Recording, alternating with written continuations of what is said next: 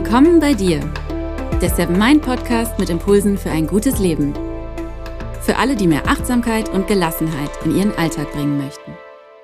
Hi und herzlich willkommen im Seven Mind Podcast. Mein Name ist René Träder und das ist Impulsfolge Nummer 102. Na, hast du gut geschlafen? Ernsthaft. Nimm dir doch direkt mal einen kleinen Moment Zeit, um über deinen Schlaf nachzudenken. Wie schläfst du in letzter Zeit ganz grundsätzlich? Schläfst du viel? Schläfst du eher wenig?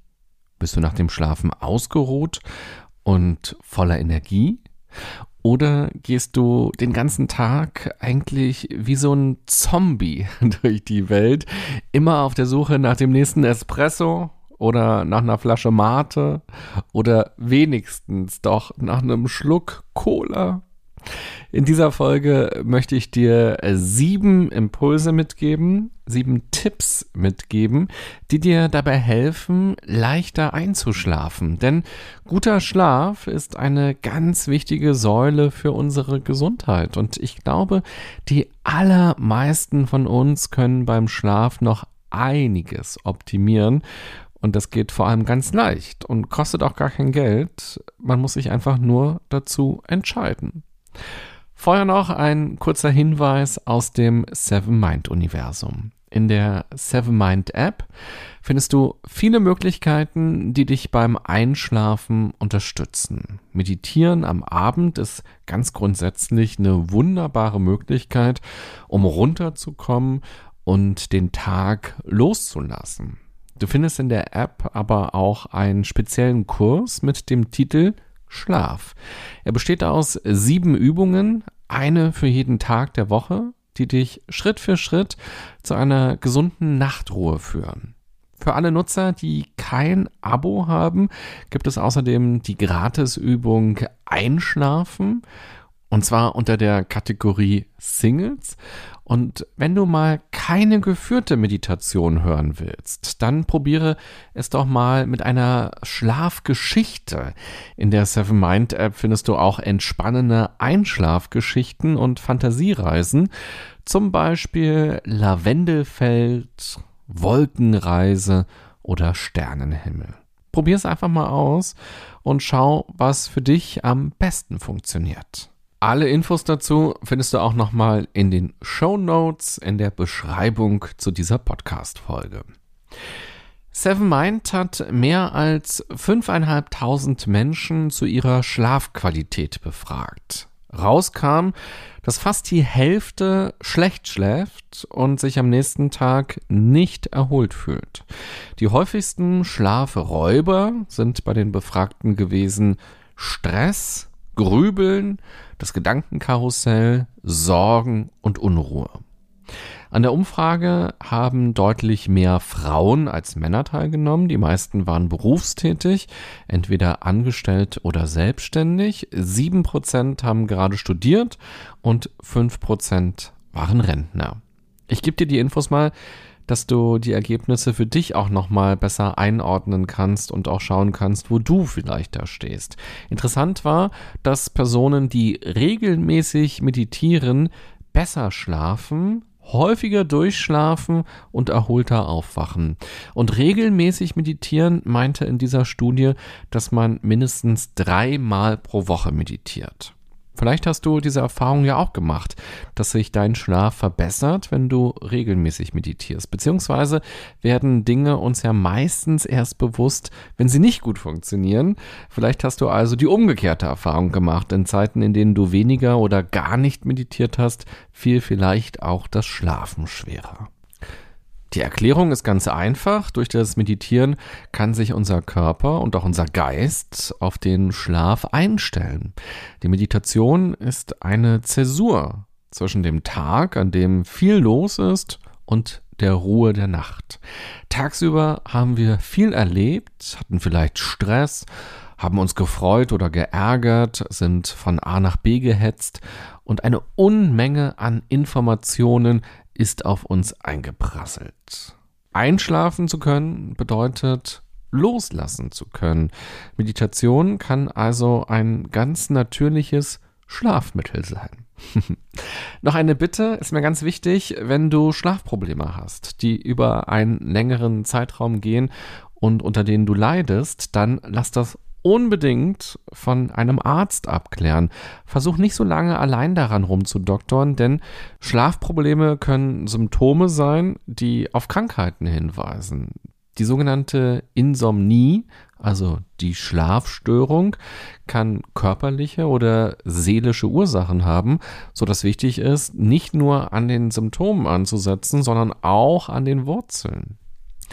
Kommen wir zu den Impulsen, die ich dir in dieser Folge gerne vorstellen möchte. Es sind sieben und sie können dir dabei helfen, besser einzuschlafen.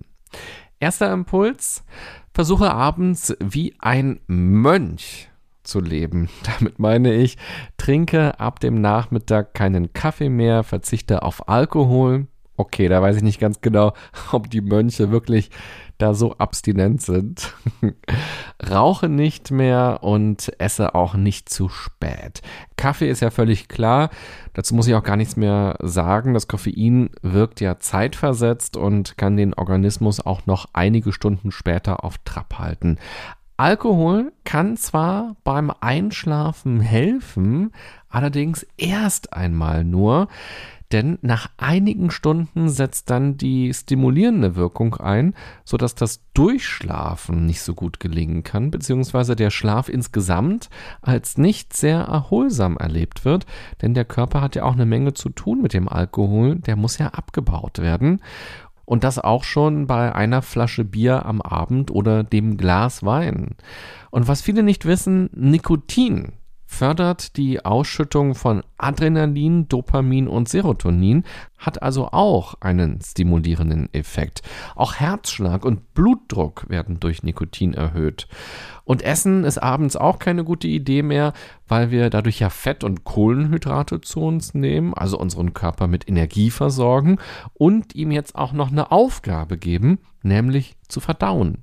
Erstmal kann man dadurch natürlich müde werden, wenn man ganz viel gefuttert hat, aber auch hier kann sein, dass man am nächsten Tag völlig erschöpft aufwacht, weil der Körper gar keine Gelegenheit hatte, sich tatsächlich auszuruhen, sondern er musste nachts weiterarbeiten. Zweiter Impuls. Bildschirme ausmachen. Das ist ja eigentlich auch inzwischen klar, aber wir Menschen sind ja oft ganz komische Wesen. Wir wissen, wie es richtig geht, verhalten uns aber trotzdem ganz anders.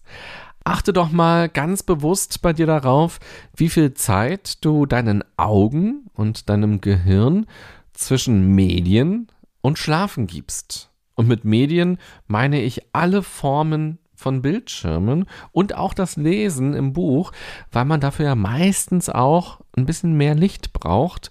Und Licht macht natürlich auch was mit uns und unserer Müdigkeit oder mit unserem Wachzustand. Dritter Impuls. Gestalte deine Schlafumgebung. Wie wichtig die Umgebung ist, merke ich zumindest immer, wenn ich für Workshops oder Vorträge irgendwo im Hotel übernachte. Neulich, da hatte ich ein Zimmer mit Blick auf die Reeperbahn in Hamburg und das war einfach nicht dunkel zu kriegen. Und obwohl alle Fenster geschlossen waren, waren in meinem Zimmer brasilianische Klänge bis nach Mitternacht zu hören, als ob ich mitten in einem Club stehen würde, einfach weil draußen auf der Straße überall Party war. Und wenn ich in ein Hotelzimmer reinkomme, dann schaue ich als erstes aufs Bett und äh, hüpft da auch mal rauf quasi, wie weich oder wie hart ist das. Und als zweites schaue ich direkt auf die Vorhänge. Und jedes Mal, wenn ich dicke, schwere Vorhänge sehe, dann freue ich mich, denn dann lässt sich dieses Zimmer wunderbar verdunkeln und am nächsten Morgen wache ich dann viel erholter auf. Das ist eine Erfahrung, die ich mache und das merkst du wahrscheinlich auch, wenn du in fremden Betten schläfst, wo auch immer diese fremden Betten sind, ob im Hotel oder bei jemand anderem. Wirst du ja auch merken, so, ach, eine andere Schlafumgebung hat einen riesigen Einfluss auf den Schlaf insgesamt. Und auf solche Kleinigkeiten kann man natürlich auch zu Hause bei sich selbst ganz wunderbar achten. Die perfekte Schlafumgebung, die ist ruhig, dunkel und eher kühl. Checke deine Räume mal unter diesen drei Gesichtspunkten und überlege, wie du hier notfalls auch noch nachbessern kannst. Vierter Impuls. Finde für dich ein Abendritual, also abgesehen vom Zähneputzen. Wie kannst du die letzten Minuten des Tages oder auch die letzte Stunde des Tages ganz bewusst gestalten, um dich aufs Schlafen vorzubereiten? Bei Kindern, da achtet man ja auf solche Rituale. Das kann das Kuscheln sein vor dem Schlafen oder auch das Vorlesen oder auch nochmal über den Tag reden. Was könnte ein schönes Ritual für dich sein, auf das du auch wirklich Lust hast? Gerade dieser Punkt ist so enorm wichtig. Es darf sich nicht als Verzicht oder Verlust anfühlen. Man darf nicht denken, ach man, eigentlich könnte ich jetzt noch so schön eine Folge von Riverdale gucken aber jetzt muss ich ja mein blödes Abendritual machen, damit ich besser schlafe. Wenn Kinder so denken, dann gibt es jeden Abend ein Theater und Heulanfälle. Und wenn wir Erwachsenen so denken, naja, dann pfeifen wir ganz schnell wieder auf dieses tolle Abendritual, was wir uns da überlegt haben, und sind dann doch wieder in der Welt von Archie und Veronica. Deshalb überlege mal, auf welches Abendritual hättest du denn wirklich Lust und ja, setzt es dann einfach mal um. Fünfter Impuls. Jede Nacht ist eine neue Nacht. Auch das finde ich ganz wichtig. Lass dir von Einschlafschwierigkeiten keinen Stempel verpassen. Also geh unvoreingenommen in die neue Nacht. Ansonsten sorgt man zusätzlich für Stress, denn wenn man sich Sorgen macht, nicht schlafen zu können, dann befeuert man diesen Stress natürlich. Versuche dir also auch eine Lockerheit zu bewahren oder eine Lockerheit zurückzugewinnen. Schlafen gehört zu den natürlichsten Dingen der Welt. Vertraue darauf, dass es auch bei dir klappen wird. Setze dich also nicht unter Druck, sondern versuche loszulassen vom Tag und eben auch von deinen Erwartungen und von deinen Befürchtungen. Sechster Impuls. Akzeptiere, was ist. Wenn du gerade nicht schlafen kannst, dann kannst du nicht schlafen. So ist das. Das ist der Zustand im Hier und Jetzt. Akzeptiere ihn.